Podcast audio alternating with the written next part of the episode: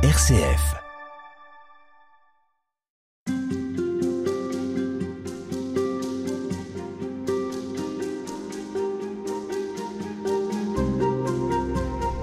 Au centre du livre que vous publiez chez Artege, Laetitia Calmen, qui s'appelle Les enfants de la promesse, il y a cette question. Qu'est-ce que l'homme au fond? Qu'est-ce que l'humanité? Vous vous appuyez tout au long de ce livre sur les textes bibliques, sur ce qu'ils nous disent de Dieu et de sa relation à l'homme. En quoi ces textes peuvent-ils nous parler aujourd'hui de ce que nous sommes, de cette vocation aussi à laquelle nous sommes appelés que vous avez euh, euh, évoquée précédemment? Alors évidemment, ce sont des textes très anciens. En particulier le livre de la Genèse. Donc, on peut se demander eh ben, quel rapport ils ont avec notre vie d'aujourd'hui. Voilà, votre question est tout à fait légitime. En quoi est-ce que ces textes peuvent nous éclairer aujourd'hui par rapport aux problématiques actuelles? Alors ce qui caractérise le texte biblique parmi l'ensemble, je dirais, des œuvres littéraires, c'est que c'est un texte inspiré et donc qu'il contient en lui-même la parole de Dieu, qui est la parole créatrice, qui est la parole au principe de notre être. Et donc, c'est à cette lumière-là, et c'est de par cette lumière-là, si vous voulez, que ces textes peuvent nous éclairer particulièrement. De la Genèse à l'Apocalypse, on est conduit à travers l'histoire humaine, mais pas à travers n'importe quel point de vue. Vous savez, l'histoire, on peut l'aborder à travers différents points de vue. Là, le point de vue, c'est vraiment celui de Dieu qui conduit l'histoire à travers l'épreuve de la liberté humaine. Mais en quoi est-ce que ces textes sont plus inspirés, par exemple, que des grands textes comme ceux de Dostoïevski ou de Victor Hugo, qui nous parlent aussi de l'homme, de l'humanité et de Dieu ah, qui, sont, qui sont des œuvres chrétiennes en plus, qui sont des œuvres très, aussi très inspirées hein, par l'écriture sainte. Bah, la Bible a une autorité, a une autorité particulière au sens où on considère que l'écrivain biblique, c'est vraiment l'Esprit Saint. Alors c'est pas une considération, on en fait l'expérience à travers la tradition. Hein. Euh, c'est vraiment la parole de Dieu qui conduit l'Église à travers sa tradition, une tradition qui est toujours en dialogue avec la, culture, avec les questions que porte notre société. Et donc, cette parole de Dieu que l'on discerne dans l'Écriture sainte, que l'on apprend à lire dans l'Écriture sainte, est au principe de notre être. Et c'est pour cela, à chaque fois que je lis un texte biblique, il est comme un miroir sur ma propre vie, sur ma propre histoire. C'est plus qu'un miroir, parce que c'est un miroir où Dieu trace un chemin. Mais ce chemin, puisqu'il vient de Dieu, puisqu'il est valide de toute éternité, il est, valide pour moi aujourd'hui en fait. La parole de Dieu, elle n'est pas au passé. L'agir de Dieu n'est pas au passé. D'ailleurs, la création, la création, elle est toujours actuelle. Quand on voit un arbre, quand on voit une fleur, quand je vous vois, eh bien, au principe de votre être, il y a une parole créatrice. Donc cette parole-là, elle n'est pas au passé. Après, il y a le contexte culturel, il y a tel et tel, évidemment, personnage précis, historique, hein, que l'on ne retrouve plus aujourd'hui dans notre quotidien.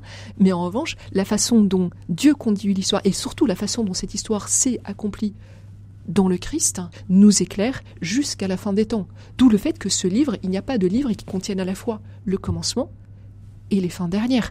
Et donc qui dit non seulement d'où l'on vient, mais aussi où l'on va. Alors pas en termes de destin, vous savez, on n'est pas des marionnettes dans, les mains de Dieu. Ce d'où on vient et où on va, c'est ben voilà, on vient, on est créé par Dieu et on est appelé à contempler sa présence au cœur de la création et à découvrir ce pourquoi on est fait et à découvrir à travers ça rien n'est écrit de la trajectoire et de l'itinéraire qu'on va emprunter pour y parvenir. Oui, je crois qu'on est fait pour la vie en fait. La mm. première parole que Dieu adresse à l'homme dans le premier récit de la création, c'est assez beau, c'est soyez féconds.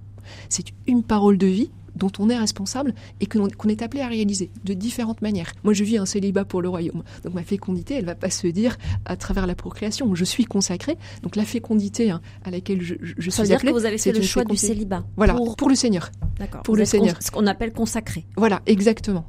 Enfin, je prenais cet exemple-là pour mm. dire que l'appel à la fécondité concerne chacun.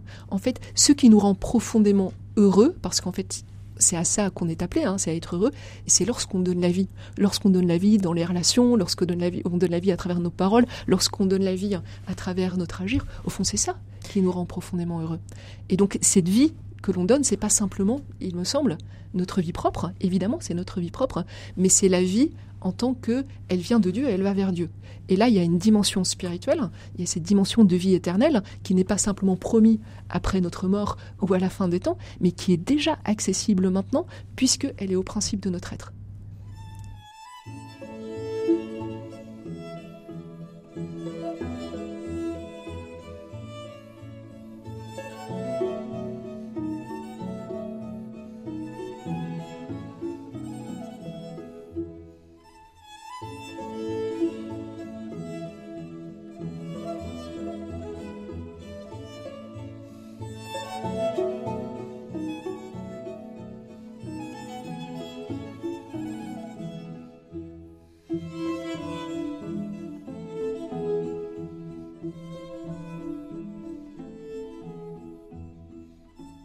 Halte spirituelle, Véronique Elzieux.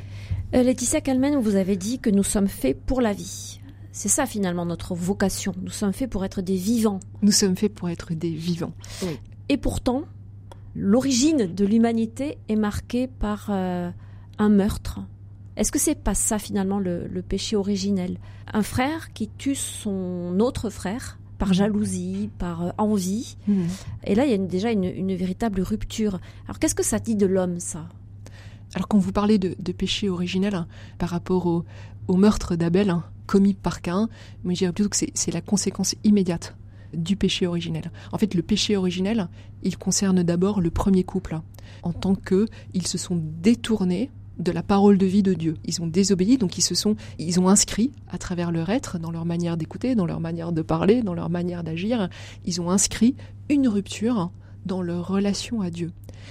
Par ce fait, la vie comme un don est plus difficile à accueillir. Malgré ça, malgré ce péché qui, en principe, devait conduire à la mort, la vie continue et l'homme et la femme vont concevoir, vont donner la vie.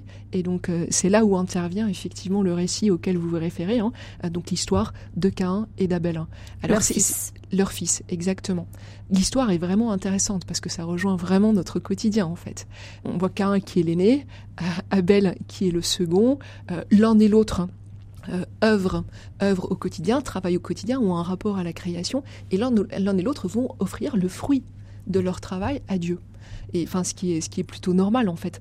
La difficulté qui va se poser et que l'on peut même éprouver hein, nous-mêmes quand on lit le texte, c'est quand on lit ce verset, Dieu agréa l'offrande d'Abel, mais il n'agréa pas l'offrande de Cain. Alors quand on entend ça, injustice, et je demande même aux auditeurs quand ils entendent ça, qu'est-ce qu'ils ressentent quoi On ne peut ressentir que l'injustice dont, vous parlez. Vraiment ce sentiment de mais mais c'est pas juste. Mhm. Pourquoi Et de la colère. pourquoi Peut-être. Et donc le texte nous dit qu'un suite au fait que l'offrande de son frère est agréée, a le visage abattu.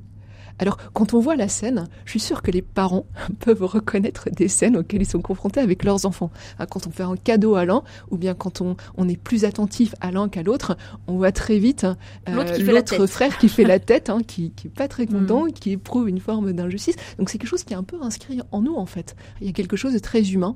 Il y a un bien qui est fait à mon frère, et en fait notre réflexe, sans même qu'on y réfléchisse vraiment, c'est et moi alors? Et moi alors La Bible nous enseigne que lorsque Dieu choisit, que lorsque Dieu comble un homme qu'il considère comme étant un prophète ou etc. Hein, donc lorsque Dieu fait du bien, lorsque Dieu bénit, c'est jamais en excluant. Le choix de Dieu est toujours inclusif en fait. Et c'est à partir de là qu'on peut comprendre le dialogue de Dieu avec un. Pourquoi as-tu le visage abattu? Ne relèverais-tu pas la tête en fait? Pourquoi est-ce que tu te réjouis pas du bien qui est fait à ton frère? En fait, c'est peut-être ça qui caractérise la fraternité aujourd'hui. La difficulté qu'on a à, vivre la fraternité, c'est qu'on est tellement centré sur nos besoins, sur nos manques, etc., qu'on a du mal à se réjouir du bien euh, dont mon frère peut être bénéficiaire. Hein. et, donc, c'est la question que pose Dieu, et mystérieusement, Cain ne répond pas, il n'entre pas en dialogue avec Dieu, il ne se laisse pas interpeller sur ce questionnement. Et Dieu décrit hein, de façon très précise ce qui est en train de se passer. Si tu ne relèves pas la tête, est-ce que le péché n'est pas à ta porte comme une bête tapis. dire voilà. Vous savez, quand on envisage de faire le mal, on est comme tiré vers le bas. En fait, c'est un peu cette image-là. Hein. Donc, Cain qui entre petit à petit, hein, à partir de l'épreuve d'injustice, en tout cas, qu'il ressent, euh, dans la jalousie, se laisse prendre par ce désir que son frère ne soit pas. Au euh, point de, au point, au point le tuer. Au point de le tuer. Et ça, ça se passe très vite. Donc, euh, quand on lit dans le texte, c'est en un verset. Cain prit son frère, il sortit et le tua. Il se jeta sur son frère et le tua. Et donc là, pour en revenir à ce qu'on disait au début de cet entretien, on est véritablement euh, face à une des caractéristiques de l'homme et malheureusement, c'est toujours très actuel. C'est extrêmement actuel. la volonté de faire disparaître l'autre parce que j'ai le sentiment que ce qu'il a, c'est quelque chose qui m'a été enlevé à moi. Oui, oui, Mais vous vous dites bien, hein, c'est un sentiment. Si on réfléchit plus profondément, et je pense que les parents sont capables de ça, parce que c'est pas parce que c'est pas parce qu'ils donnent, je sais pas moi, un cadeau à l'anniversaire de l'un qu'ils aiment moins tous leurs enfants en fait. Je trouve que cette image-là peut nous permettre de comprendre que on peut choisir quelqu'un, on peut lui demander quelque chose, on peut, on peut, on peut lui confier une mission en fonction de, de ce qu'il est et de qui il est. Et donc quand on reconnaît l'unicité de chacun, en fait, le bien qui lui est fait correspond à son chemin. Et le drame, c'est que on a du mal à se réjouir de ça parce qu'on est, c'est comme si on était incapable de reconnaître ça pour nous-mêmes. Hein. Et moi, je me dis aujourd'hui qu'on me consacrait, je suis vraiment euh, dans, l'action grâce du chemin qui est le mien, qui n'est pas le même qu'une amie qui est mariée, etc., etc. Euh, l'unicité du chemin de chacun et le bien que Dieu veut pour chacun, et le bien pour chacun devient le bien de tous. Parce que c'est ça que nous montre l'Écriture sainte. Israël est choisi, si Israël est choisi, c'est bien pour le salut de toute l'humanité. Hein. Et donc l'histoire de Cain et Abel hein, représente déjà cela. Merci beaucoup, Laetitia Calmen. À demain.